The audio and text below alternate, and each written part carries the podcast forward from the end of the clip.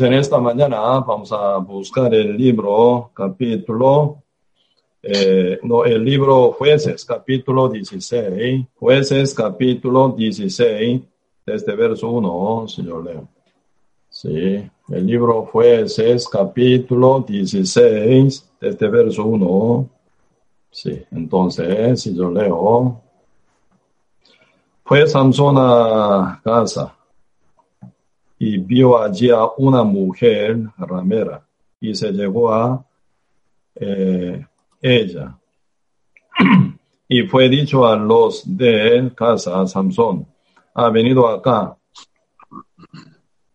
Y yo, y lo rodearon y acecharon toda aquella noche a la puerta de la ciudad. Y estuvieron callados toda aquella noche, diciendo, hasta la luz de la mañana entonces lo eh, mataremos. Mas Sansón durmió hasta la medianoche y a la media eh, noche se levantó y tomando las puertas de la ciudad con sus dos pilares y con su y su eh, se las echó al hombro y se fue, y las subió a la cumbre del monte que está delante de Hebrón. Después de esto, aconteció que se enamoró de una mujer en el vallado de Sorot, y, y la cual se llama Talila.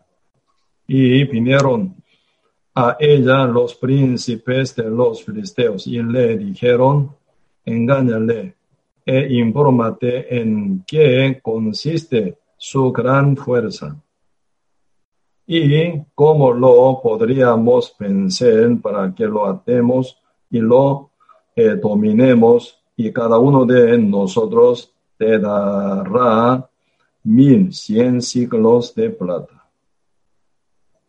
Y Dalila dijo a Samson, yo te ruego que me declares en qué consiste tu gran fuerza y cómo podrás ser atado para ser dominado. Y si totalmente aquí la palabra de Dios nos verdad y muestra en qué modo uno podría verdad pensar al mundo. Porque la palabra de Dios es la luz, luz verdadera. Entonces, y realmente en el medio de la tiniebla también uno puede tomar buen camino, ¿verdad? Y también conforme a la palabra de Dios, uno puede tomar una decisión perfecta y correcta también.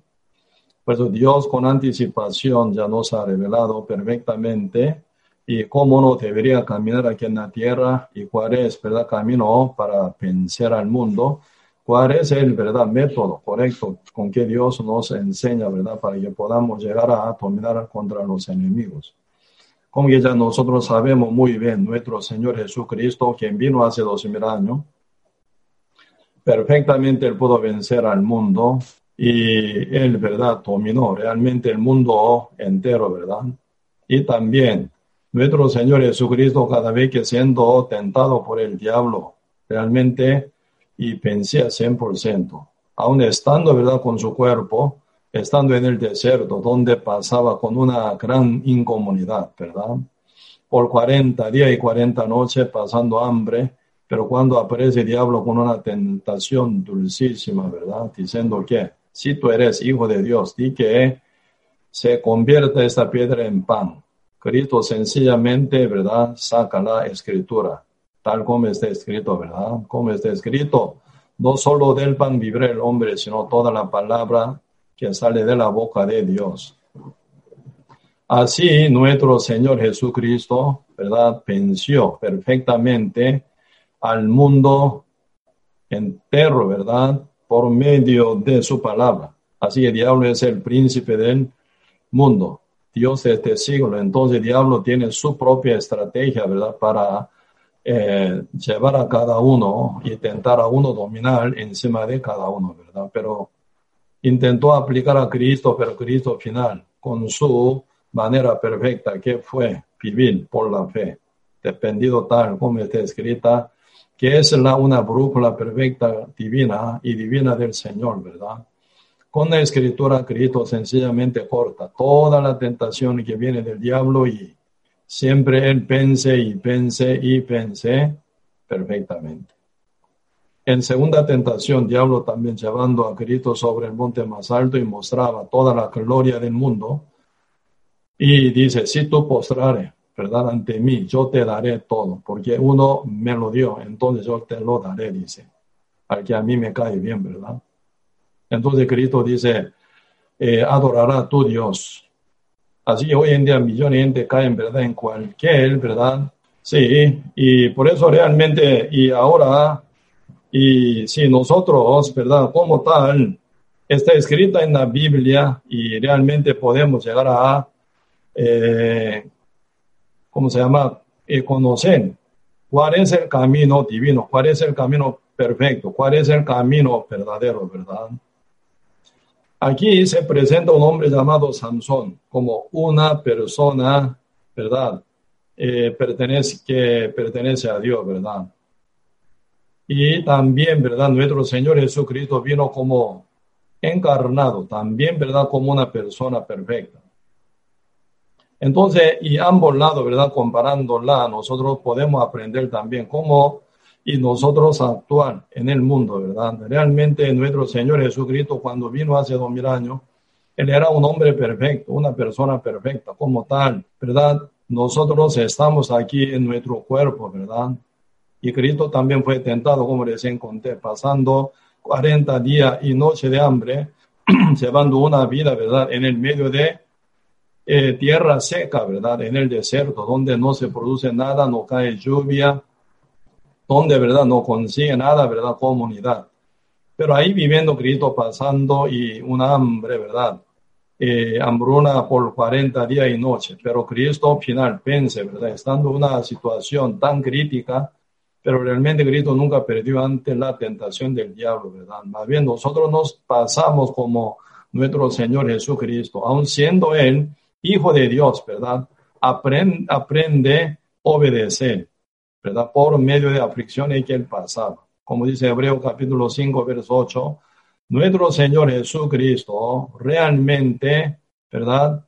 Y llevaba, ¿verdad? Una vida obediente, conforme a cada la escritura, por eso Cristo es el cumplidor de la ley y cumplidor de todas las palabras proféticas. Por eso único es el quien pudo, ¿verdad? Y realmente llevarnos a la presencia del Padre, limpiándonos, santificándonos, justificándonos y perfeccionándonos también. Por eso Cristo aún, ¿verdad? Debía haber cumplido su misión, salvar al mundo entero con su gran aflicción, con su sangre, con su muerte, ¿verdad? Y final nuestro Señor Jesucristo cumpliendo ya, ¿verdad? La salvación con su muerte, diciendo última palabra, ¿verdad? Consumado es. Y murió, fue sepultado y se resucitó por 40 uh, día y noche, mostrando su resurrección a su creyente, a sus apóstoles, y final Cristo subió al cielo. Como él había prometido de que iba a volver a ellos. En un tiempo estarás, estaréis, vosotros dice, solo pero yo, te, yo os regresaré, dice, ¿verdad? El mundo y no me veréis, pero vosotros me veréis, dice. Está hablando sobre la venida de Espíritu Santo en el día Pentecoste, ¿verdad? Por eso Cristo, ¿verdad? Ahora sin cuerpo. Solo su Espíritu regresó a cada justo salvo renacido. Así que Cristo ya está juntamente con su justo rescatado por la fe por el Evangelio de Cristo. Y final Cristo siendo cabeza de la iglesia, junta, ¿verdad?, a todos los justos renacidos santos salvo por la fe, para llevar, ¿verdad?, como el cuerpo del Señor Jesucristo. Cuando vino hace dos mil años, ¿verdad?, nuestro Señor Jesucristo estaba con su propio cuerpo, ¿verdad? Ahora ya Cristo y muriéndose y resucitándose y mostrando su resurrección ante sus eh, discípulos y sus creyentes y sus, ¿verdad? Eh, verdadero pueblo santificado por la fe en el Evangelio. Cristo, ¿verdad? Subiendo al cielo y envió su Espíritu Santo, ¿verdad? Por eso ahora Cristo está, ¿verdad? Por su Espíritu, Espíritu Santo, juntamente con nosotros. Él ya vive en nosotros. Él mora en nosotros. Él dirige a nosotros tomándonos, ¿verdad? Como su cuerpo.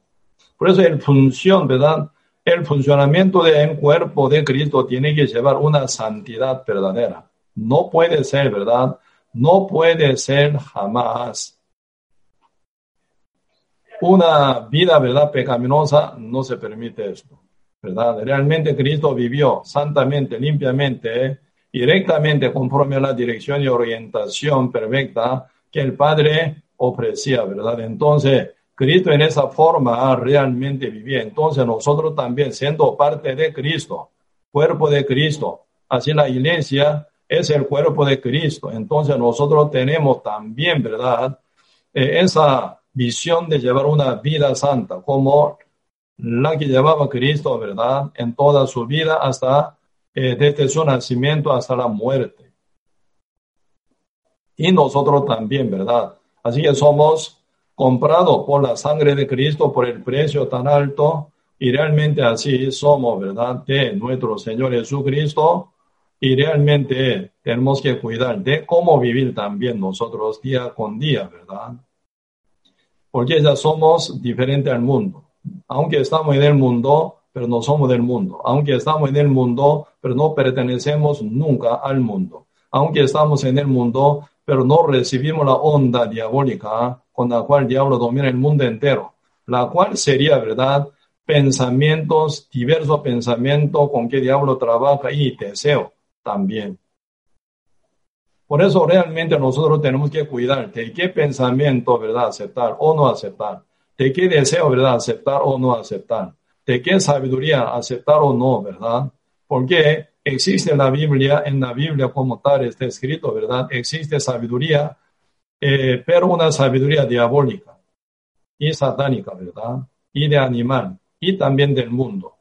Entonces eso sería astucia más bien, ¿verdad? Con astucia diablo quiere gobernar sobre los justos renacidos, escogidos de Dios también, por una u otra forma. Como dice Primera Pedro capítulo 5, ¿verdad? Dios, diablo, aún como león rugiente. Busca, ¿verdad? Eh, con quién, ¿verdad? Devorar. Hasta los escogidos también. ¿Quiénes son los escogidos? Como dice, eh? San Mateo capítulo 22, ¿verdad? Muchos son llamados, pero pocos son escogidos. Los escogidos significa que son ya renacidos por medio del Evangelio de Cristo, por medio de la fe. Entonces, por fe, uno llega a ser sellado con el Espíritu Santo, ya está uno bien preparado para poder, ¿verdad? Y estar ya, ¿sí? Con la presencia eh, divina de Dios, ¿verdad? Entonces, somos escogidos de Dios. Somos hijos de Dios, somos herederos de Dios y coherederos juntamente con Cristo también. Por eso ahora somos llamados hermanos de Cristo también, ¿verdad? aunque nosotros ya reconocemos a Cristo como nuestro Señor, pero Cristo nos trata como si fuera su hermano. Así ya los somos, porque tenemos mismo espíritu del Padre Santo, ¿verdad? Sí, entonces, y nosotros ahora siendo salvos justos, somos escogidos de Dios, ¿verdad? Muchos son llamados para que crean, pero al final no creen y creen alguna doctrina falsa y alguna apostasía y alguna idea, ¿verdad? No basada en la palabra de Dios. Y diablo, ¿verdad? Para engañar a la gente, para que no lleguen hasta ser escogido. Diablo, ¿verdad? Están poniendo muchas doctrinas falsas. A nivel de, ¿verdad? Evangelio también, diablo quiere pervertir en otra cosa. Como dice Gálatas capítulo 6, no capítulo 1, verso 6 hasta 10. Habla muy claramente este punto, ¿verdad? Y segunda Corintios capítulo 11, verso 1 hasta 4 y hasta 13 también habla, ¿verdad? Muy claramente también ese punto. Diablo quiere sembrar una, ¿verdad? Doctrina falsa para que uno llegara a creer. Si uno con tal que crea, ¿verdad? En una doctrina falsa y no pueden creer en el Evangelio. Así que muchos son llamados, ¿verdad? Para que crean y que sean escogidos de Dios.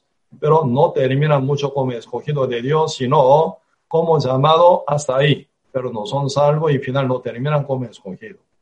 Entonces ya el diablo derrota totalmente a los que son llamados y rechazan creer en el evangelio verdadero con el arrepentimiento verdadero. Entonces ellos no son de Dios, pertenecen aún al diablo.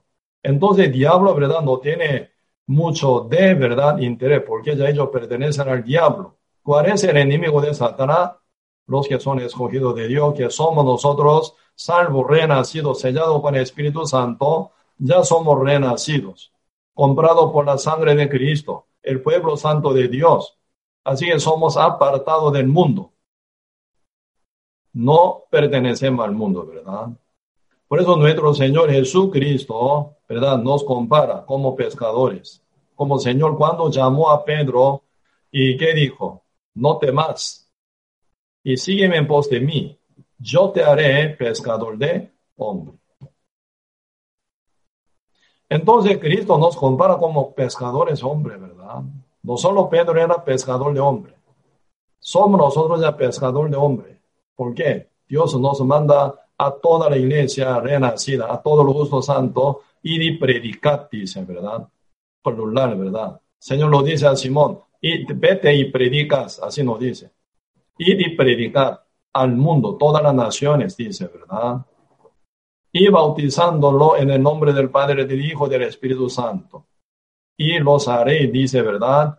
Vuestro discípulo, dice. Están poniendo una autoridad muy grande a la iglesia y a los enviados del Señor llegando a todos los países, todas las naciones, hasta confines de la tierra, al fin del mundo. Ahí evangelizando, ¿verdad? Bautizan en el nombre del Padre, del Hijo y del Espíritu Santo.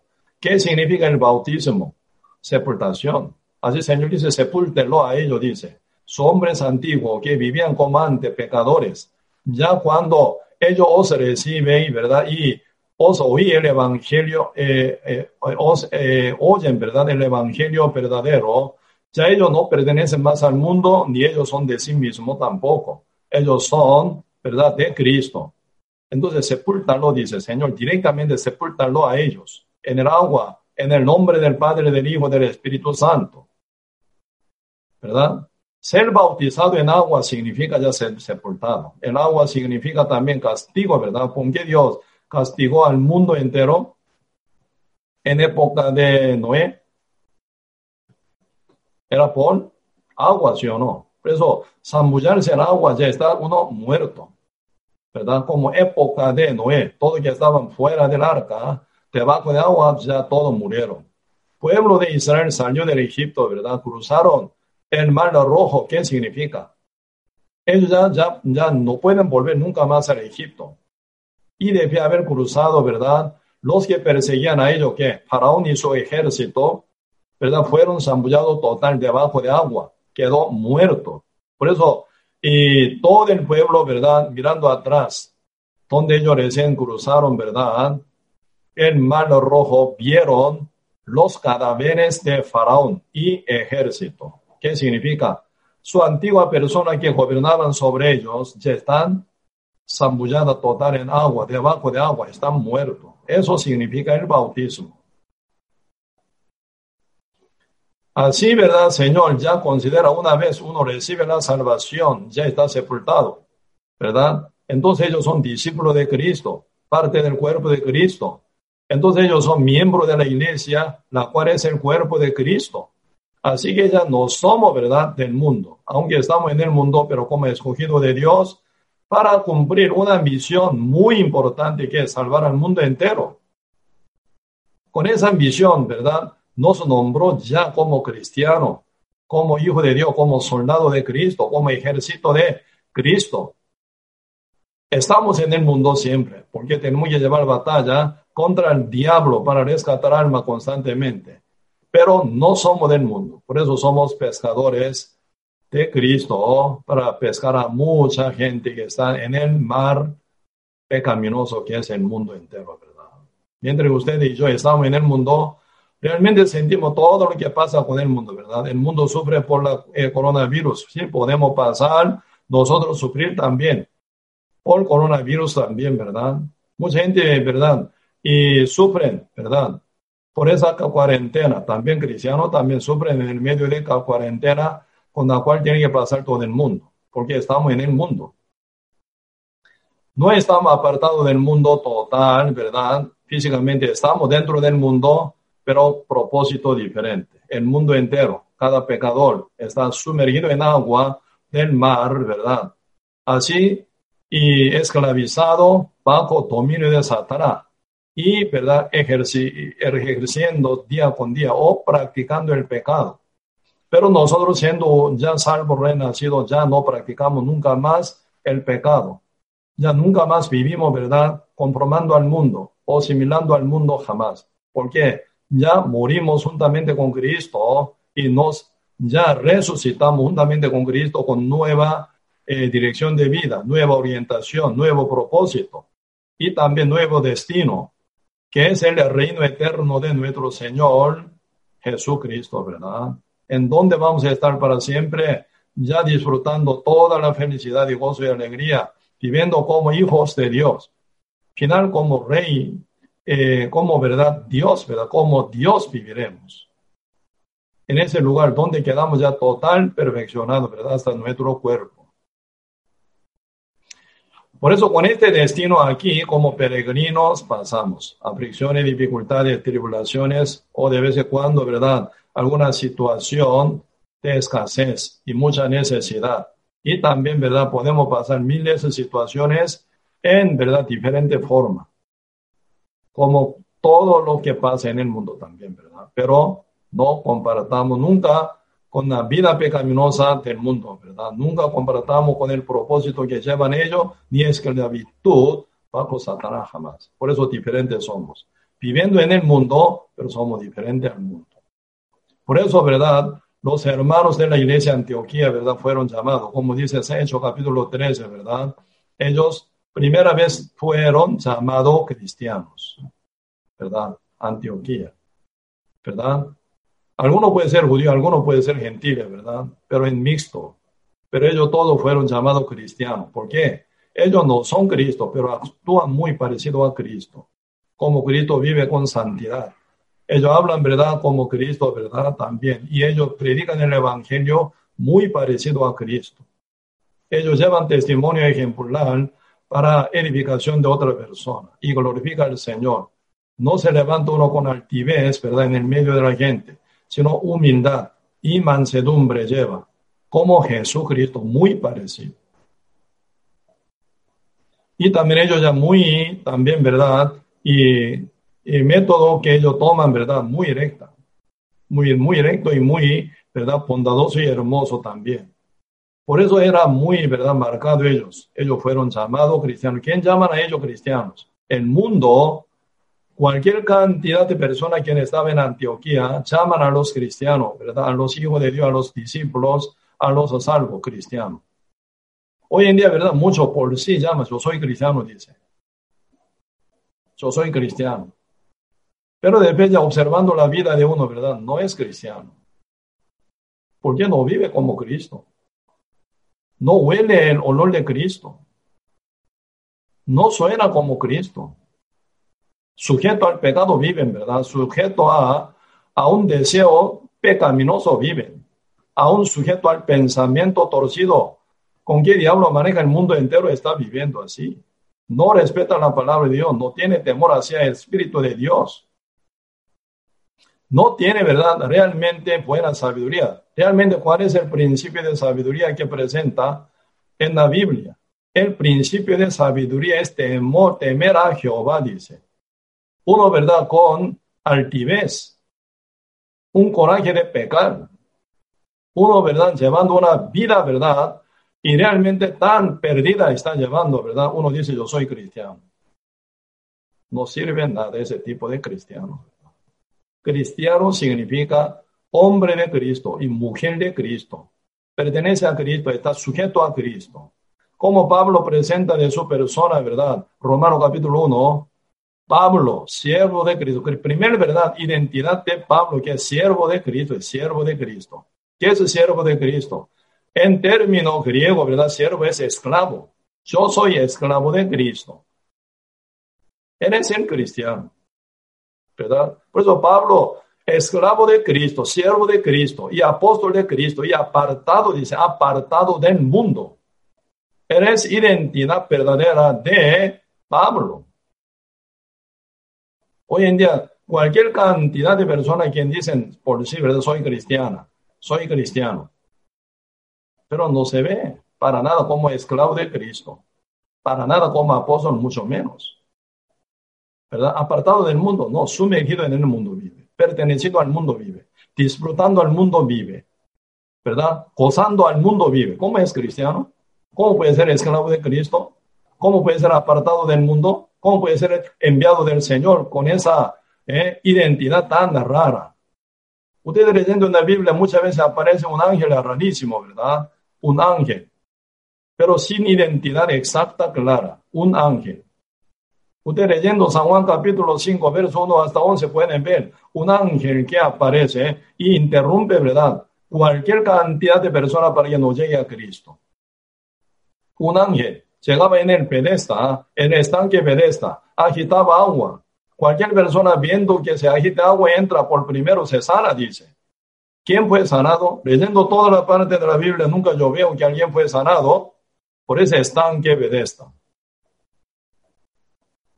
un rumor, una leyenda, un mito, invento de, ¿verdad? Cabeza de uno, ¿verdad? Ahí se viene, ¿verdad? Como, y como un rumor falso. Mucha gente creyendo en esa doctrina falsa se acerca en él, eh, ¿verdad? Y están que está esperando ese ángel, un ángel que descendía de vez en cuando, pero esperando y esperando. Todos están mirando ahí, esperando un ángel que descendiera. Pero Cristo llega, Cristo visita a ellos, pero todo da espalda a Cristo. ¿Quién responde a Cristo? Cristo quiere hablar con ellos, quiere salvar a ellos, quiere sanar a ellos. ¿Quién importaron? Todo está dando espalda hacia Cristo, ¿verdad? Mirando al estanque, espera aún un ángel sin identidad verdadera. ¿Sí?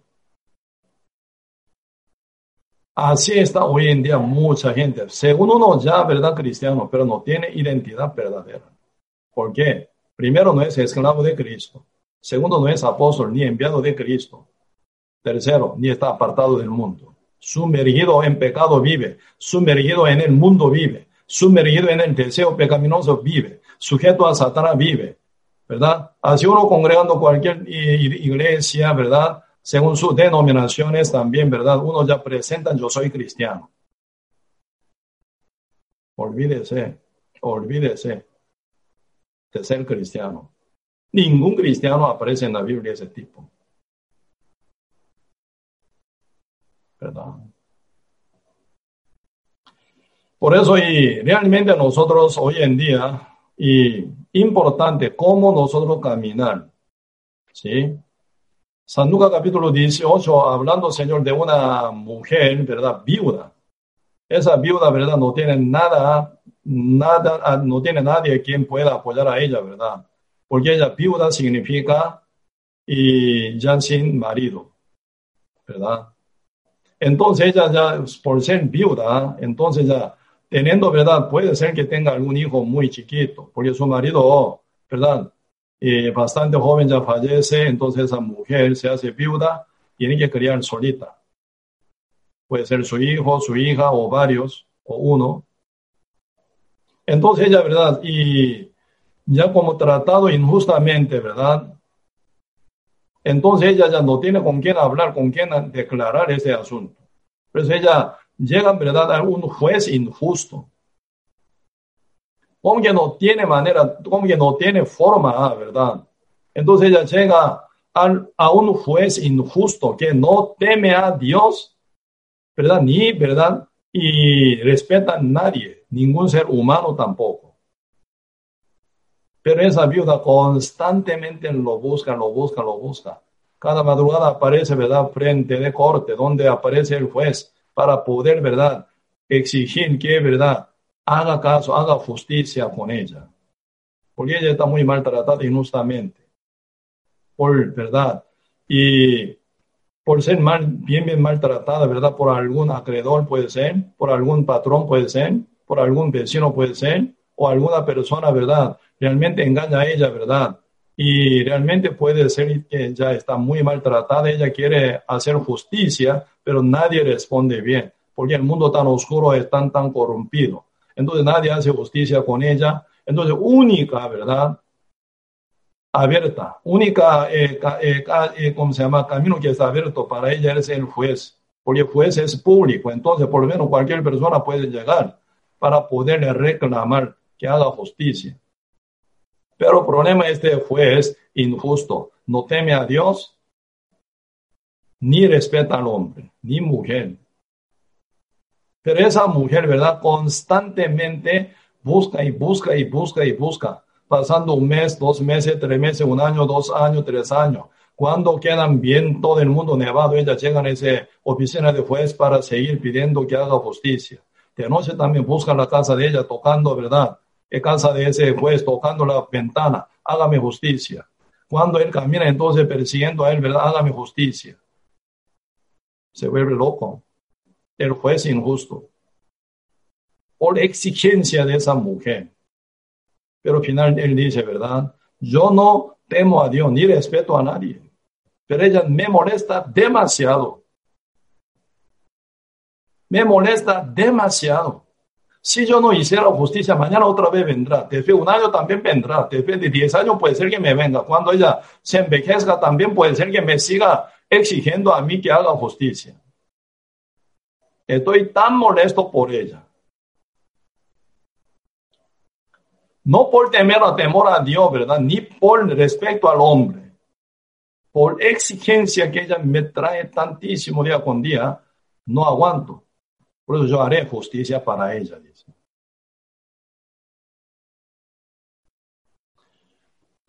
Entonces, hasta este, este juez injusto, ¿verdad? Este juez impío, ¿verdad? También hace caso de la petición de ella. ¿Cómo el Padre Dios no hará justicia con nosotros a los escogidos? Dice. Pero después Señor dice, cuando venga yo, veré la fe en la tierra, así dice. Veré la fe en la tierra. Veré la fe en la tierra. Así que, ¿verdad? Hasta los escogidos, ¿verdad? Se debilita por absorber cualquier cosa del mundo, cualquier inmundicia del mundo. Se corrompe fácil. Entonces no busca a Dios, no se camina con Dios. ¿verdad? Cualquier cuestión es, cualquier situación es, cualquier dificultad y problema, sufrimiento, uno puede poner en la mesa con la eh, comunión con Dios, ¿verdad? Así ya orar y orar y orar y pedir ante Dios, esperando y esperando hasta que Dios conteste. Así debería ser. Pero el Señor dice, Veré la, eh, la fe en la tierra cuando yo venga. ¿Verdad? Una advertencia. Ahora estamos ya cerquísima con la venida de Cristo. Ahora tenemos que ajustar nuestra vida. También tenemos que ordenar nuestra ¿verdad? vida. ¿Verdad? No puede estar solo satisfecho, yo soy salvo por la fe. La Biblia no solo habla de la fe. Santiago está marcando, ¿verdad? Obra. Si uno tiene fe verdadera, lleva una obra digna conforme a la voluntad del Padre. Eh, Abraham no fue solo salvo, ¿verdad? Por la fe, dice. Él fue justificado por la obra también. Por eso el Señor ya reconoce a Pablo, a, a Abraham, ¿verdad? Cuando estaba a punto de matar a su hijo Isaac, a quien ama, tanto él, ¿verdad? En holocausto en el monte moría, levantando su cuchillo, quería ya degollar a su hijo. Ahí se oye dos veces nombramiento de Abraham, ¿verdad? De parte de Dios. Abraham, Abraham. Ahora yo te conozco que tú me temas. Ahora yo sé que tú me temes. No lo mate. Ahora yo te vi tu corazón y tu vida. ¿Sí? Abraham por la fe fue justificado. ¿En dónde? Génesis capítulo 15. Génesis capítulo 22, ahí fue otra vez justificado Abraham. No por la fe, sino por la obra digna conforme a la palabra del Señor. Por eso nosotros realmente tenemos que entender, ¿verdad? Uno si tiene fe verdadera, la que, ¿verdad? Marca a uno como justo rey sido salvo y trae al Espíritu Santo. Entonces nosotros también ante la presencia de Dios tenemos una visión muy grande llevar una vida digna conforme a la voluntad de Dios, como hombre temeroso cristiano, temeroso de Dios verdaderamente también. ¿Verdad? La fe verdadera siempre genera obra verdadera. La fe verdad viva siempre lleva obra viva. Por eso la fe es la certeza de lo que se espera y es convicción, dice, y la convicción de lo que no se ve. Por eso, si uno tiene fe verdadera, según los romanos, uno llega a obra que presenta Santiago. El libro Santiago están hablando de la obra. Muéstrame tu fe sin obra, pero yo te mostraré mi fe con mis obras, dice, con mis obras. Si uno tiene fe verdadera, nunca puede faltar obra digna según la fe. Misma cosa. ¿Cuál es verdad hoy en día? Mucha gente que se engañan por el diablo. Yo soy cristiano, yo soy salvo, yo soy justo, limpio, pero vive como peor pecador. Pero diciendo por boca, yo soy justo, yo soy, yo soy salvo, yo soy renacido. Equivocado, perdido, mentira esto. No cree. La fe significa sujeción total, ¿verdad? Al soberano de nuestro Dios.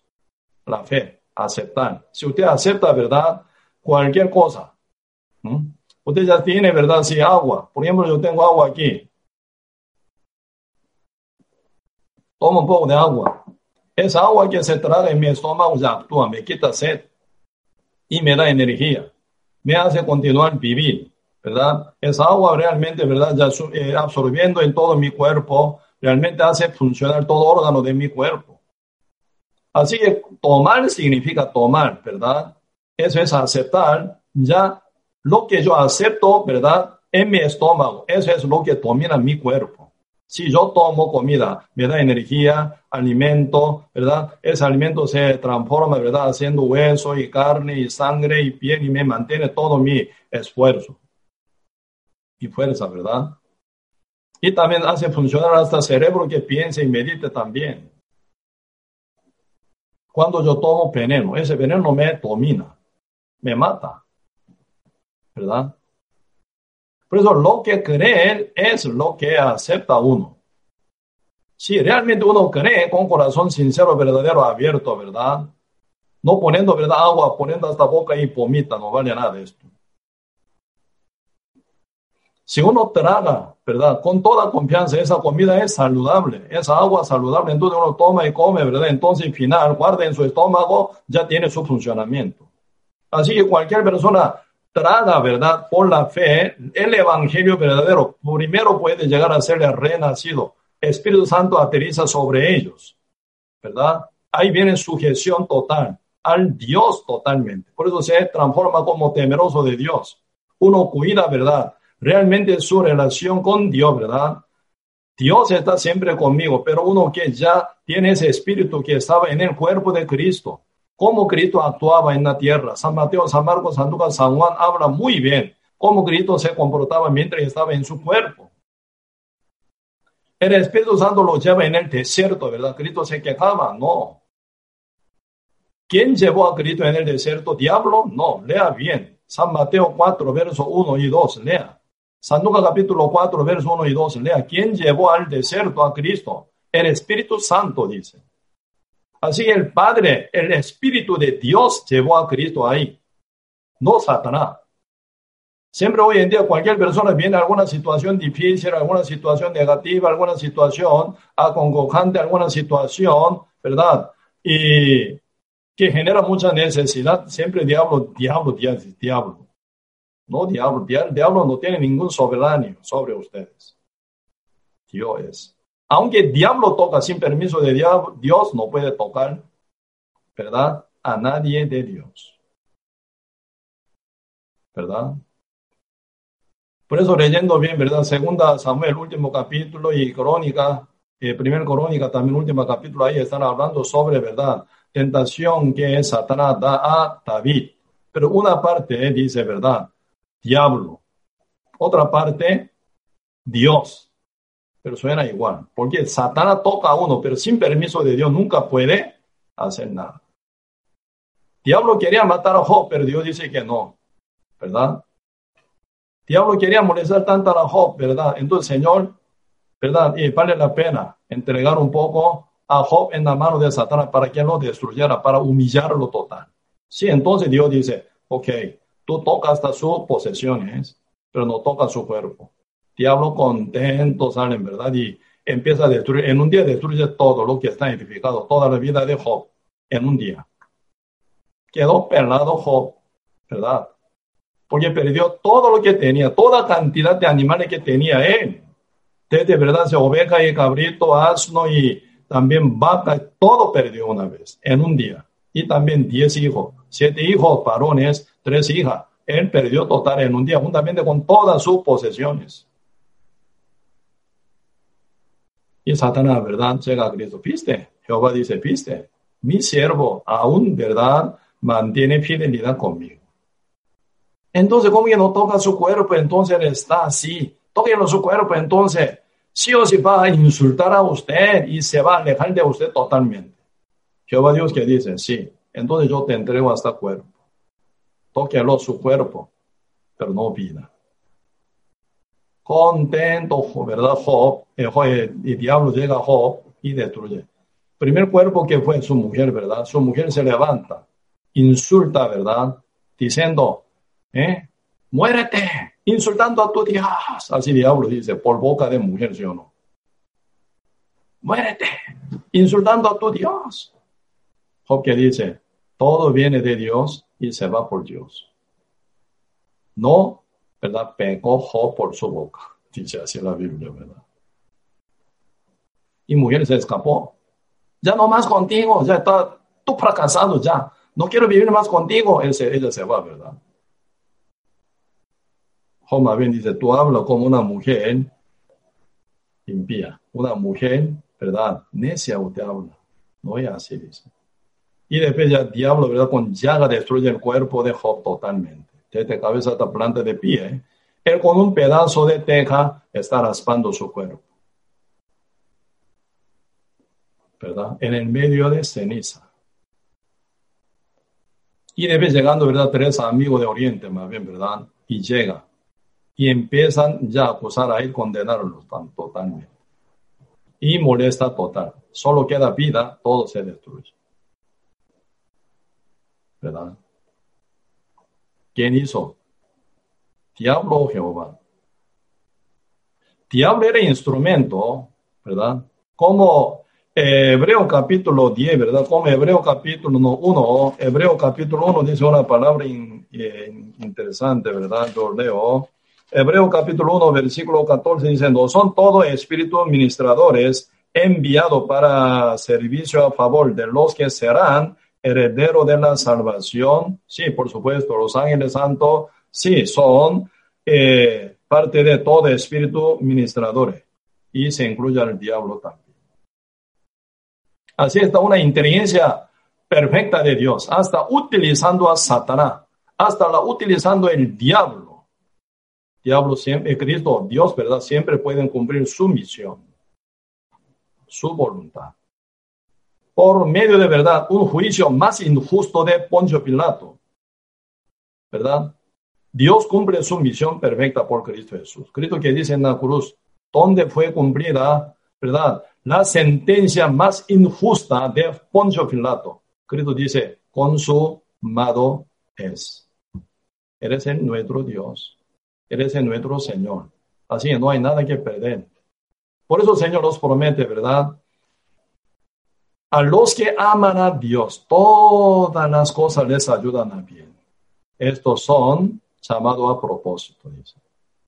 Si ustedes son llamados por Dios, escogidos de Dios, todas las cosas les ayudan a bien únicamente. No hay nada que perderse. Se mete mucho diablo, sí, por supuesto. Pero diablos nunca pueden torcer la cosa de Dios jamás. Así que la inteligencia divina del Señor, ¿verdad? Utiliza hasta, ¿verdad? Toda astucia de Satanás, ¿verdad? Pero Judas, eh, Judas era incrédulo, ¿verdad? Judas Iscariote, por eso él ya perdió todo. Pedro, sí, también, sí, sacudido, ¿verdad? Por Satanás, pero el Señor oró para que no se callara, dice, ¿verdad? Final hasta negación de Pedro le edificó grande. Más bien le humilló mucho para que sea bien edificado ante Dios, ¿verdad? Cuando llegó el día de Pentecoste, Pedro, siendo ya sellado con el Espíritu Santo, con grande nuevo ante toda gran multitud de gente, tres mil judíos, cinco mil judíos, ante gran multitud de gente, él predica y rescata a ellos. Él que era tan cobarde ante una siervita, ¿verdad? No pudo abrir la boca diciendo yo soy cristiano, no pudo decir. Pero ahora sí, totalmente diferente Pedro en hechos. Realmente pesca un montón, ¿verdad? Por eso, y siendo justo renacido, hasta cualquier cosa que ocurre por el diablo, también debería contar con Dios. Reconócelo en todo, dice. Entonces Él os levantará en pereda, dice. Proverbio capítulo 3, verso 6. Reconócelo en todo. ¿A quién? A Dios. ¿Verdad? Entonces, cuando uno ya reconoce a Dios, ¿verdad? Ahí puede ser guiado por el Espíritu de Dios. ¿Verdad? Alguna cosa buena por Dios, alguna cosa mala por el diablo. No, ¿verdad? Por eso, y parte de, ¿verdad? Cada cosa, y realmente nosotros tenemos que distinguir bien, ¿sí? Por eso acá ahora, y parte de eh, juez, ¿verdad? Juez, eh, capítulo 16, están hablando de Samson, ¿verdad? Samson. Es un hombre, ¿verdad? Que debería caminar con Dios humildemente, porque él era un hombre nazareo. Nazareo significa ¿verdad? Como dice Números capítulo 6, ¿verdad? Desde uno bien explicado ahí, ¿verdad? ¿Quién es Nazareo? Sí, cuando tenga tiempo, que lea bien, ¿verdad? Nazareo es un hombre apartado del mundo, con un propósito de Dios. Cuando uno ya se elige como Nazareo, ¿verdad? Ya no toca su, primero ya se, se queda en raspado total y después no toca más su cabello, ¿verdad? Entonces, y ese cabello, ¿verdad? Que, que nace de su cabeza, ¿verdad? Ya simbolizaría, ¿verdad? Dominio de Dios, ¿verdad? No toca él. Dios, ¿verdad? Y mm. realmente, eh, si mantiene uno, ¿verdad? Sin tocar ningún cabello. Así en Nazareo no tiene que tocar su cabello. Y también manteniendo su santidad, ¿verdad? Y realmente Dios sigue trabajando con él y también cumple la misión con la cual Dios lo elige como Nazareo. Samson nace, ¿verdad? En San, eh, jueces capítulo 13, ¿verdad? Pero él revela, ¿verdad? El ángel le revela a los padres de Samson. Él desde nacimiento es, ¿verdad? Nazareo, por gran propósito de Dios, ¿verdad? Entonces, no se toca su cabello. Ahí está secreto de poder que lleva Samson. Entonces, y Samson realmente tiene inmensa fuerza, ¿verdad? Realmente increíble. Y Samson, ¿verdad? Y mientras está creciendo ya muchacho, ¿verdad? Tenía fuerza, pero inmensa, ¿verdad? Y cuando él y se casó con una mujer de, ¿verdad? Filisteo. Entonces, y final, y por causa de que ella se casó con Samson, ¿verdad? Los filisteos la matan, ¿verdad? Entonces, y Samson volvió a la casa para ver con su mujer y que está muerta, ¿verdad? Entonces, y enojadísimo Samson, ¿verdad? Tomando 300 pares, ¿verdad? 300 zorros. Y entonces amarándolo, ¿verdad? Por cola y poniendo fuego, ¿verdad? Soltó 300, ¿verdad? Zorros amarrados, entonces cola a cola. Entonces, entonces el zorro, ¿verdad? Tan rápido y amarrado en la mano de Samson 300 zoritos, ¿verdad? Amarrado y con su cola con fuego que pasa. Entonces ellos como con toda velocidad están corriendo, ¿verdad? Toda parte de eh, campos, campo de cosecha, campo de en tiempo ceguera, ¿verdad? Que pasa, está sequísimo, arroz, trigos, ¿verdad? Y toda la cosa está esperando, ¿verdad? La mano de cosechadores, entonces, y que están secos. Entonces, solo, ¿verdad? Con fuego en su cola, ¿verdad? Entonces corren toda, con toda la velocidad, corren todo lado y están quemando toda parte donde, ¿verdad? Debería cosechar filisteo. ¿Verdad? Y final así, sí, ¿verdad? Realmente Samson estaba, ¿verdad? Jugando con los eh, filisteos. Y cuando, ¿verdad? Y se levanta ejército de eh, filisteos, ¿verdad? Contra Samson tomando ¿verdad? hueso, hueso de quijada de asno, quijada, una parte más incómodo para agarrar. ¿Verdad? Si fuera hueso de muslo, más fácil. Tomar, ¿verdad? Y pelear. Como un palo, ¿verdad? Pueden tomar y pueden manejar más fácil. Pero Samson, ¿verdad? Tomando hueso de quijada de asno, muy incómodo. Tomándola, ¿verdad? Empieza a llevar, ¿verdad? Y guerra con quién? Con mil filisteos y mata todo. Con quijada de asno. Por un montón y otro montón, dice en su cántico. Eres el Samson. Ahora también aquí vemos, ¿verdad? Fue ese capítulo 16. Y fue Samson a casa y vio allí una mujer, la ramera, y se llegó a ella. Y fue dicho a los de eh, Gaza, Samson, ha venido acá y lo rodearon y acecharon toda aquella noche a la puerta de la ciudad. Y estuvieron callados toda la noche, toda aquella noche, diciendo hasta la luz de la mañana, entonces la, lo mataremos. Mas Samson durmió hasta la medianoche y a la medianoche se levantó y tomando las puertas de la ciudad con sus dos pilares y cerrajos. Y se las echó al hombro y se fue y las subió a la cumbre del monte que estaba delante de Hebrón. Se nota, ¿verdad? Su inmensa fuerza, ¿no? Con que los filisteos, ¿verdad? Están bien, están escondidos para acecharlo, acecharlo, ¿verdad? A la mañana. Antes de llegar a la mañana y media eh, medio oscura, ¿verdad? En tiempo de eh, alba, ¿verdad? Acechan, acechándolo, ¿verdad? Querían matar a Samson. Pero Samson, sabiendo esto todo, todo, ¿verdad? Se levanta más bien medianoche. Y, ¿verdad? Llegando, ¿verdad? Al, en la puerta, al portón de castillo, ¿verdad? De, de esa ciudad. Hoy en día, ¿verdad? Portón chiquito, pequeño, ¿verdad? Pero en esa época, ¿verdad? Portón de ciudad, gigantesco puro madera, bien pesada. Portón, ¿verdad? Dos hojas bien grandes, ¿verdad? Y pilares, hasta marco todo, ¿verdad? Entonces realmente un peso gigantesco, muy pesado debería ser, ¿verdad? Pero Samson, ¿verdad? Arrancando hasta clavo todo, ¿verdad? Y levanta para abrir, ¿verdad? Como que el cerrojo está cerrado, entonces y arrancan, ¿verdad? Marco y puerta, levanta sobre su hombro y sube sobre cumbre del monte, dice se nota inmensa, inmensa fuerza.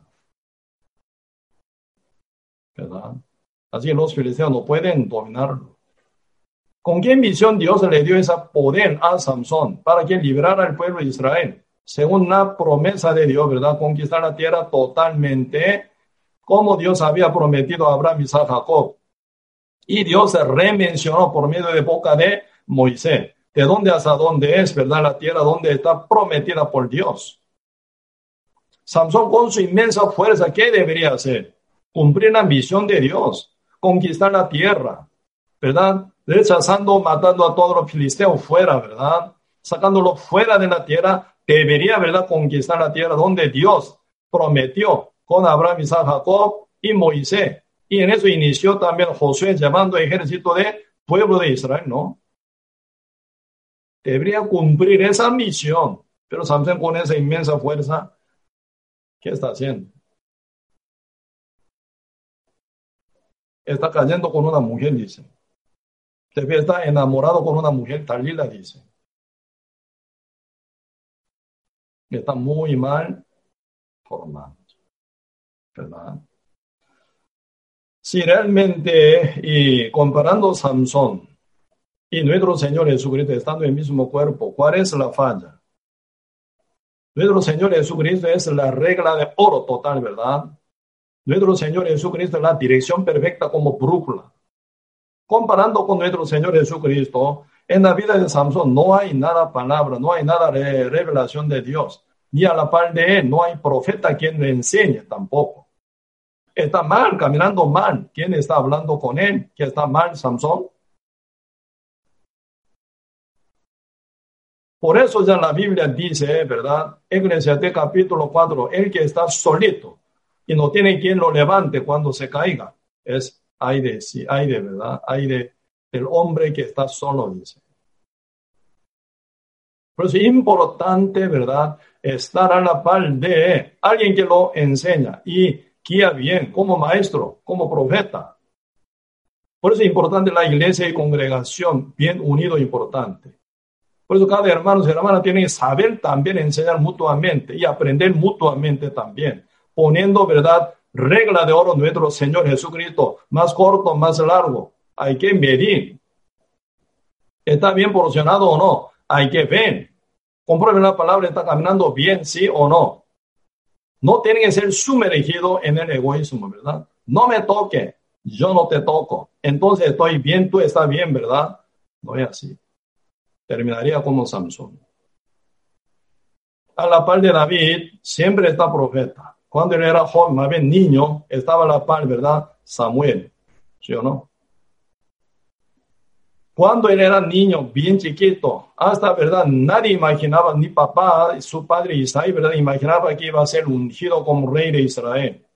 Pero Samson lo buscaba. No, antes que venga él, no voy a sentarme en mi asiento. Eres el escogido de Dios. El que va a ser ungido de Dios, él. Siete hermanos mayores de David fueron desechados. ¿Verdad? Dios eligió a David. Por eso eh, eh, Samuel espera a Daniel, en donde es, eh, David, que estaba, ¿verdad?, cuidando el rebaño de su papá, rebaño de ovejas de su papá, que lo llame pronto, eres él. Cuando llegó David, el Espíritu de Jehová que estaba en el corazón de Samuel dice, eres escogido mío, conforme a mi corazón. Él hará todo lo que yo quiero. Fue ungido David ese día. ¿Verdad? David cuando camina bien, sí, está bien, apoyándolo. Cuando camina mal, siempre Samuel, ¿verdad? También guía para que crezca bien correctamente. ¿sí? Cuando fue levantado como rey recientemente, ¿sí? Ya Samuel murió, ¿verdad? Por su vejez. Entonces Natán está a la par de David, constantemente corrigiéndolo, guiándolos, ¿verdad? Hablando lo verdad para que él camine bien, según la voluntad de Dios directamente. Natán no tenía temor ante nadie, solo a Dios. Por eso, según verdad punto de vista de Dios, cuando camina mal, David corregía, exhortaba, regañaba más bien grande. ¿verdad? David se postró ante Dios. Debe haber caído mal, ¿verdad? En una mujer Bersabé. Primer adulterio de David, ¿sí o no? Y también para esconder su pecado, mató a Uriah. Jehová lo vio todo, pero nadie lo avisa. Pero Dios avisa a Natán, su profeta. Entonces Natán se acerca a David, ¿verdad? Con una parábola. Un rico que tiene muchos animales y recibiendo un invita, eh, invita, con una persona caminante, ¿verdad? Invitado. Y otro pobre, ¿verdad? Tiene un cabrito nada más. Pero al final este rico, ¿verdad? Quitando este cabrito de un hombre pobre y matándolo, final ofreció a su visitante qué hacer con este tipo de persona. David enojadísimo se levantó. ¿Por qué no hizo misericordia? Eres el digno de muerte. Natán que dijo, eres tú eres tú. Tú lo hiciste lo mismo, peor todavía, ¿verdad? David se postró totalmente. He pecado. He pecado, ¿sí o no? Y pidió perdón, como muchos pastores dicen, él pidió perdón genuinamente, llorando y llorando. No. Él ya reconoció su maldad, porque David era ya renacido santo ya. He pecado, dice mal. Por eso ahora Natán dice, ¿verdad? Se va a venir gran, ¿qué? Disciplina del Señor. Por eso se ocurre miles cosas en la vida de David. Gran destrucción. Por eso ya muere, ¿verdad? Muchos hijos él, mucho pueblo de él. Se ve un desastre. Por tiempo no largaría cada detalle, ¿verdad? Y al final David se corrigió. Nunca más se repite la misma. ¿verdad? Por eso cuando él era ya viejo, hasta se pone, ¿verdad?, avisar, una muchacha joven, hermosa. ¿Por qué? Tan viejo era, pero no puede calentarse su propio calor, ¿verdad?, de cuerpo. Pues a la par de él pone a avisar, una mujer joven, ¿verdad?, para que calentara el cuerpo de David. La Biblia dice, primer de capítulo 1, David nunca la conoció. ¿verdad? David fue corregido de una forma radicalmente, nunca se repite más la cosa. Eso se llama arrepentimiento verdadero y apartamiento, apartarse. Por eso dice, la Biblia, eh, Eclesiastes, no, no, disculpe, Proverbio capítulo 30 dice, el que cubre sus pecados no prosperará, pero el que confiesa y aparta alcanzará a misericordia. Así se ocurre con David. Cuando David era viejo, ¿quién está a la par de él? Siempre aparece Cat, constantemente Cat también, ¿verdad? Aparece para corregir su vida.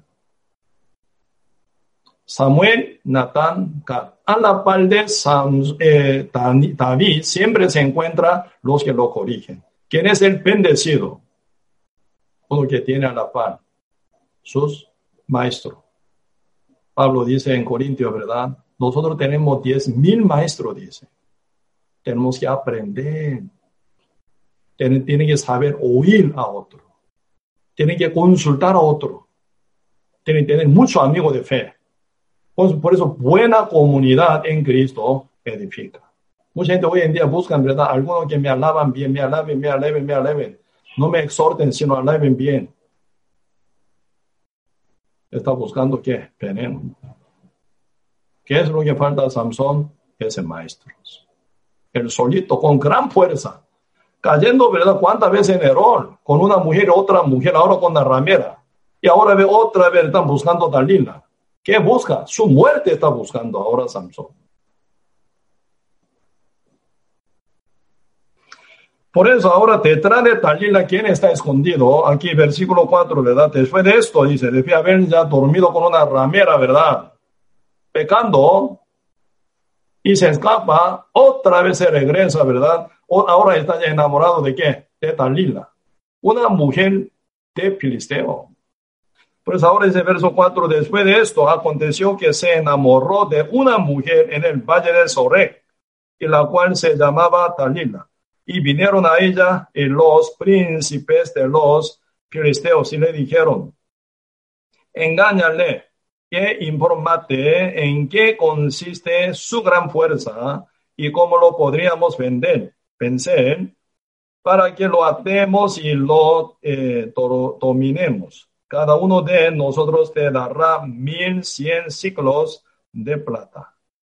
Y Daniel, eh, eh, dijo a Samson, yo te ruego que me declares en qué consiste tu gran fuerza y cómo podrás ser atado para ser dominado. Así pregunta. Ya se nota cuál es la que lleva Dalila. Ahí está el problema. Cuando un hombre se enamora con una mujer, quedan cegados. ¿Verdad? Cuando uno ama, ya está cegado. Adán también tan enamorado estaba de su mujer, ¿verdad? Estaba cegado. Pero ¿cuál es verdad? Y, ¿cómo se llama? Y tristeza de Jehová con él. Como dijo, ¿verdad? Génesis capítulo 1, verso 17, Dios dijo, por cuanto tú obediste a la voz de tu mujer, comiste del árbol que yo te mandé que no comiese, maldita será la tierra por tu causa. Jehová Dios está ahí, ¿verdad? mostrando su gran tristeza por comportamiento de Adán, ¿verdad? ¿Qué dice? Tú dice, ¿verdad? Obediste a la voz de tu mujer. ¿Qué significa? Tú me menospreciaste mi palabra. Tomaste la palabra de tu mujer, ¿verdad? La cual yo te di a ti para tu bienestar más bien, como tú idónea. Pero ahora, ¿verdad? amando tanto a ella, ¿verdad? Me menospreciaste, me rechazaste. Eso se llama idolatría, ¿verdad? Hoy en día mucha gente cae en esto. Se olvidan quién es el Dios. Dios es el que da todo. Por lo que ya tienen, están, ¿verdad? Idolatriando, ¿verdad? Aman los que vienen de Dios más que a Dios. Esa idolatría es siempre gran promotora de destrucción sobre todos seres humanos, su hogar, su ciudad, su reino, su empresa, sobre cada cosa. Dios es celoso porque Dios nos ama. Así Dios quiere ser amado por nosotros porque nos dio todo. ¿Verdad? ¿Cómo puede uno caer en la idolatría? Ahora, ¿verdad? En el fondo del corazón de Samson hay gran amor hacia esa mujer Dalila, una mujer de Filisteo. Entonces ella enemiga es enemiga. Ellos buscan la vida, cómo matarlo. Pero como que está enamorado David, eh, Samson con esa mujer Dalila, están cegados.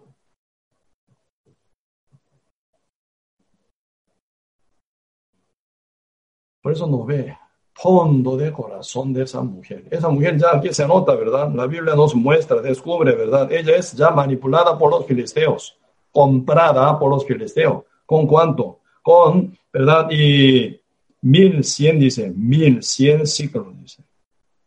Mil cien ciclos de plata.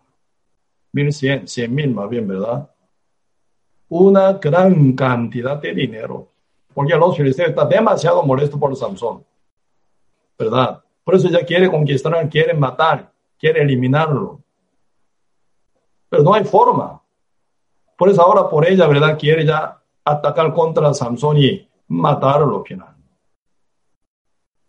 Ella la que ya está comprada, ¿verdad? Por los dineros, por 10 mil, no 100 mil ciclos de plata, comprada por los filisteos. Entonces ella empieza ya a atacar a Samson. ¿Cuál es su pregunta de ella?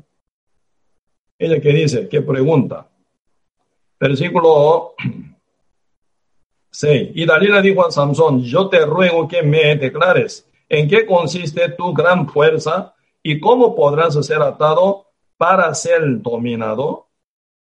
Le respondió Samson, si me ataren con siete mimbres verdes de aún no esté en eh, eh, eh, juntos entonces me debilitaré y seré como cualquiera de los hombres. Y los príncipes de los filisteos le trajeron siete mimbres verdes que aún no estaban enjutos y ella le ató con ellos. Y ella tenía hombres en acecho en el aposento. Entonces ella dijo, Samson, los filisteos contra ti. Y él rompió los miembros, mimbres cómo se rompe una cuerda de estopa cuando toca el fuego y no se supo el secreto de su fuerza. Entonces Dalila dijo a Samson, otra vez, ¿verdad? Y una insistencia, una verdad exigencia de demasiadamente. Ella sí está enamorada de Samson, ¿por qué importaría de dónde viene esa fuerza que él tiene? Ahí ya se nota, ah, Samson, ¿verdad? Tiene que captar por qué Dalila me busca, ¿verdad? Origen de mi fuerza, ¿por qué? Ella siendo una mujer de los filisteos, posiblemente puede ser manipulada a otros filisteos, ¿verdad? Que quieren dominarme. Ah, entonces realmente ella pertenece a mis enemigos. Tengo que eh, dejarla, tengo que ¿verdad? alejarme de ella para cuidar, ¿verdad? La ambición con la cual el Señor me nombró como Nazareo. No puedo estar con ella más. Ella es puramente enemiga. Enemiga es, porque ella que busca la vida de Samson para su bienestar, para su dinero, para cumplir su deseo. Por eso detrás de Dalila, con la cual está tan enamorado Samson, están los filisteos para matar a Samson. ¿Cómo debe tratarla? Tiene que distinguirla bien y alejarse de ella. Si a la par de Samson, si hubiera ¿verdad? estado Samuel o Natán o Gad, hubiera descubierto más todavía, ¿verdad? Claramente, y exhortaría fuerte a Samson. Ya olvidaste con qué misión Dios te llamó y te hizo Nazareo. Tú tienes que estar apartado del mundo para cumplir la misión. Tienes que conquistar esta tierra según la promesa de Dios con Abraham, y Jacob por Moisés también Dios marcó hasta dónde, de dónde hasta dónde. Tienen que estar conquistando esta tierra para cumplir la ambición de Jehová. Así estaría. ¿Quién dice a Samson? Samson aún captando como que la ama tanto, se sumerge todavía en su engaño. Por eso, segunda vez ella insiste, ¿verdad? Preguntándolo, ¿verdad? Entonces David le dijo a Samson, he aquí, me, tú me has engañado y me has dicho mentira. Descúbreme, descúbreme, pues ahora te ruego cómo podrás ser atado. Y él le dijo, si me ataren fuertemente con cuerdas nuevas que no se hayan usado, yo me eh, debilitaré y seré como cualquiera de los hombres. Y Dalila tomó cuerda nueva y le ató con ella. Sigue atando, sigue acechando, ¿verdad? Dalila, pero Samson no sale de ella. Y Dalila tomó cuerda nueva y le ató con ella y le dijo, Samson, los filisteos sobre ti. Y los espías estaban en el aposento. mas él las rompió de sus brazos como un hilo, como nada, rompió, ¿verdad? Y después, y 13, y Dalila dijo a Samson, hasta ahora me engañas y ratas contigo, tratas contigo, con mientras, eh, eh, otra vez, verso 13, y Dalila dijo a Samson, hasta ahora me engañas y tratas conmigo con mentiras y descúbreme pues ahora cómo podrás ser atado. Él entonces le dijo, sí, teji, eh, siete eh, que dejas de mi cabeza con la tela y las hace, eh, hace curares con la estaca. Y ella las aseguró con la estaca y le dijo, Samson, los filisteos sobre ti más despertando él de su sueño, arrancó la estaca del telar con la tela. Así. Pero ahora se acerca un poquito Samson con origen de secreto, ¿sí o no? Está tocando ahora su cabello. Aún no abrió total Samson. Pero aquí está algo, ¿verdad? Por eso ahora siete, ¿verdad? Siete.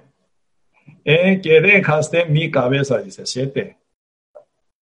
Por eso casi ya quieren salir. Ya cuarta exigencia de esa mujer, ¿verdad? Que dice 15. Ella le dijo, ¿cómo dice tú me, te, te amo? ¿Verdad? Cuando tu corazón no está conmigo. Ya me has engañado tres veces y no me has descubierto aún en qué consiste tu gran fuerza. Y aconteció presionándole ella cada día con sus palabras e importunándole su alma fue reducida a mortal angustia. Qué raro, ¿verdad? Samson no está disfrutando de esa mujer Dalila, va bien sufre. Eso es una atadura, una esclavitud, ¿sí o no? Ella ahora está ya como Samson no está, ¿verdad? Gozoso, no está como en complacer, tampoco Samson no está, ¿verdad? Divirtiendo a esa mujer tampoco. Ahora, ¿qué está pasando? Verso 16, ¿verdad? Entonces su alma, alma de Samson, fue reducida a mortal angustia. Está angustiado. Cuando uno se acerca a la maldad del hombre, a la maldad eh, del mundo, cuando uno hace contra la voluntad de Dios, su conciencia no está bien contenta, amargada, angustiada. ¿Por qué sigue haciéndolo entonces? Es esa acechanza satánica. Diablo se hace. Mujer adulta le debe haber caído adulterio. ¿Ella estaría contenta por su adulterio? Jamás. Ella está a punto de morir. Entonces ella debía haber encontrado con Cristo oyendo la palabra mujer, vete y no, eh, mujer, yo te condeno y vete y no peques más. Ella estaría adulterando de nuevo. Si hubiera hecho adulterio otra vez, hay que dudar de su verdad. Realmente fe, hay que chequearlo. Si está bien conectado con Dios o no, ¿verdad? Por eso ahora está angustiado Samson, no está contento, según su conciencia, para nada gusta, le gustaba esta cosa, pero está ahí atado. Es esa acechanza, trampa de diablo. Final Samson saca su corazón, ¿verdad? Verso 17 dice, le descubrió. problema ya abrió su corazón, ¿verdad? Descubrió pues con todo su corazón y le dijo, nunca a mi cabeza llegó navaja porque soy nazareo de Dios desde el vientre de mi madre. Si fuere rapado, mi fuerza se apartará de mí y me debilitaré y seré como todos los hombres. Viendo Dalila que él le había descubierto todo su corazón, envió a llamar a los principales de los filisteos diciendo, venid esta vez, porque él me ha descubierto todo su corazón y los principales de los filisteos vinieron a ella trayendo en su mano el dinero. Y ella hizo que él se durmiese sobre sus rodillas y llamó a su hombre, a un hombre, quien le rapó las siete eh, que como que, que dejas de su cabeza. Y ella comenzó a afligirlo, pues su fuerza se apartó de él y le dijo Samson, los filisteos sobre ti.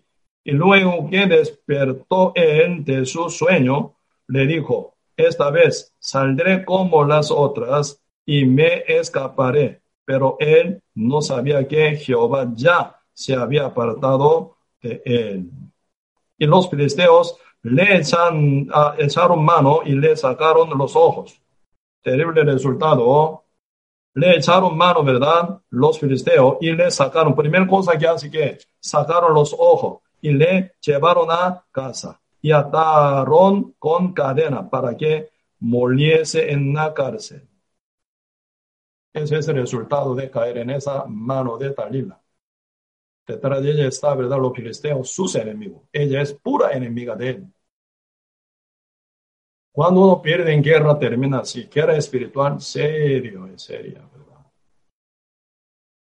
Final, ¿verdad? Samson abrió su corazón, contó quién era el Nazareo. Ella cata, ahora ya se abre su corazón. Diablo cata, muy bien. Y tocando ahora, ¿verdad? Siete eh, querejas de cabeza. Pasó tercera tentación igual, arrancando siete, ¿verdad? Arrancando siete quejadas de cabeza de Samson, no pasó nada. Pero ahora apenas rapando siete que, eh, eh, que da que este cabeza, él perdió toda fuerza. ¿Por qué? Primero abrió su corazón, se conectó con Dalila total, se conectó con su enemiga, sujeto a su enemiga. Ahí está el problema. Samson ya perdió total fuerza, porque Jehová se apartó de él. En ese Antiguo Testamento, sí, Dios, Espíritu Santo apartaba también cuando uno se comportaba mal. Hoy en día, por día 22, de ¿verdad? Después, Espíritu Santo una vez sella estos sellamientos, ¿verdad? Entonces, nunca se aparta, hasta el final nos corrige el Espíritu de Dios. Pero en esa época, sí, el Espíritu Santo se apartó de Samson. Samson se volvió cero, como hombre común y corriente cuál era el origen de su poder, cuál era el origen de su fuerza, cuál era el origen de su grandeza en Dios. Dios se apartó de él, se debilitó total, se un, como totalmente debilitado, ¿verdad? Como cualquier hombre común y corriente. Él pensó, voy a hacer lo mismo como antes, ya no más, porque Dios no está apoyando más a él. Quedó debilitado, como muerto ya. Atado por los filisteos, ¿Qué hacen ellos primero? Los arrancan sus ojos.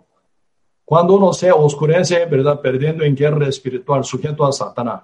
¿Qué es lo que pasa? Uno pierde la vista espiritual. No ven claridad con guía del Espíritu Santo. Por eso el diablo siempre primero arranca los ojos de uno para cegarlo total y atan, para que no haga nada. Y llevando en la cárcel, ya no tiene libertad salir, ya está encarcelado.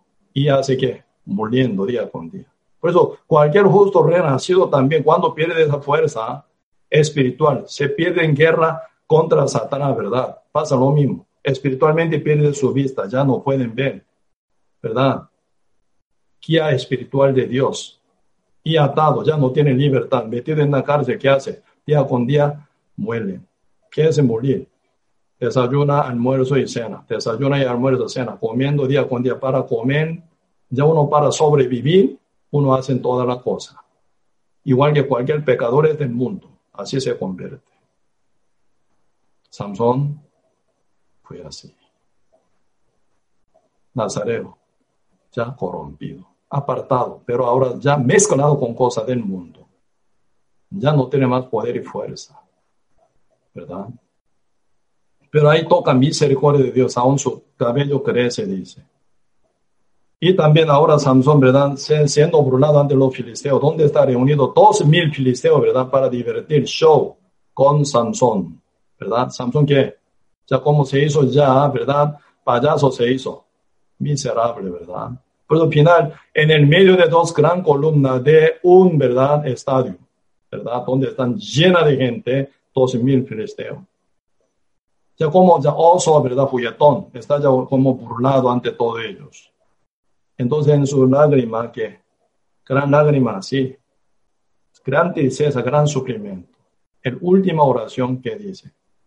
Aquí, capítulo 16, versículo 28. Entonces clamó Samson a Jehová y dijo, Señor Jehová, acuérdate ahora de mí y eh, fortaleceme, te ruego solamente esta vez, oh Dios, para que de una vez tome eh, venganza de los filisteos por mis y dos ojos. Así, asió luego Samson las dos columnas de en medio sobre las que eh, descansaba la casa.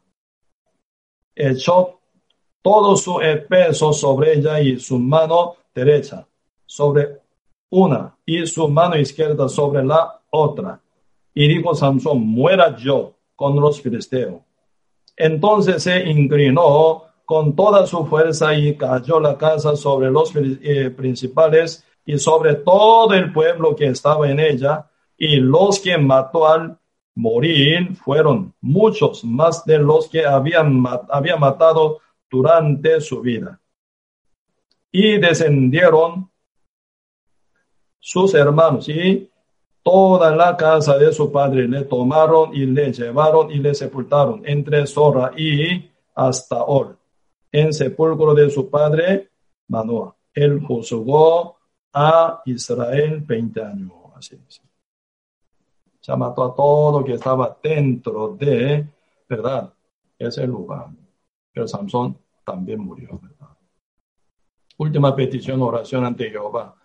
Termina matando a sí mismo. Y a los demás otro enemigo. Ese día ya pudo entender, Talil era puramente su enemiga. Detrás de ella estaba todo el filisteo, ya quería vengarse contra ellos si hubiera tenido esa visión, ese sentimiento, ese discernimiento mucho más antes, pero hubiera llevado a un Samson cumpliendo mucha obra del Señor todavía. Hoy en día somos un Samson. Alrededor de nosotros está llena de Dalila. Tenemos que cuidar nuestro corazón y pensamiento para no caer en la mano del enemigo. Se ve bonita, pero vea detrás quién está. Se ve bien linda, ve, atrás quién está manejándola para hacer contra su vida. Cuidando muy bien, ¿verdad? Nuestro corazón y nuestra mente. Por eso dice Proverbio capítulo 3, ¿verdad? Sobre toda la cosa que cuide, ¿verdad? Cuide tu corazón. Ahí mana la vida. Samson perdió en esa guerra espiritual. Por eso perdió todo final. ¿verdad? Pero aunque él, ¿verdad? Se equivocó de una forma tan gravemente, pero última oración fue aceptada por Jehová, recuperando última fuerza. Él se vengó contra sus enemigos. Por lo menos nombre de Samson, casi, casi última tenglón de Hebreo, capítulo 11, donde habla de, ¿verdad? Padres de fe, ¿verdad? Ahí se pone Samson cortamente. Por lo menos Dios se acordó de ese último acto que fue por la fe, ¿verdad? Pero hasta ahora algunos se han equivocado. Si se arrepiente y se retoma, realmente vale la pena para caminar rectamente según la voluntad divina del Padre Santo. No se olvide, nuestro Señor Jesucristo también por aflicciones aprendió de obedecer. En el medio de todas aflicciones, ahí aprendemos, con toda prueba aprendemos a obedecer. No con tranquilidad, no con facilidad. En época de paz no aprendemos obediencia. Obediencia se aprende en la época de aflicciones y dificultad y persecuciones. Ahí se nota cómo está el corazón de uno, verdadero o falso, con fidelidad ante Dios, ¿verdad? Por eso nuestro Señor Jesucristo es realmente una orientación perfecta. Y también todo apóstoles que vivían antes, siguiendo a Cristo. Y nosotros hoy en día, por la Biblia, ya sabemos cómo ellos han vivido, también seguir con ese paso para cumplir nuestra misión, ¿verdad? Mientras estamos aquí en la tierra. Samson puede ser gran enseñanza para nosotros, para que no la repitamos, ¿verdad? Esa vida.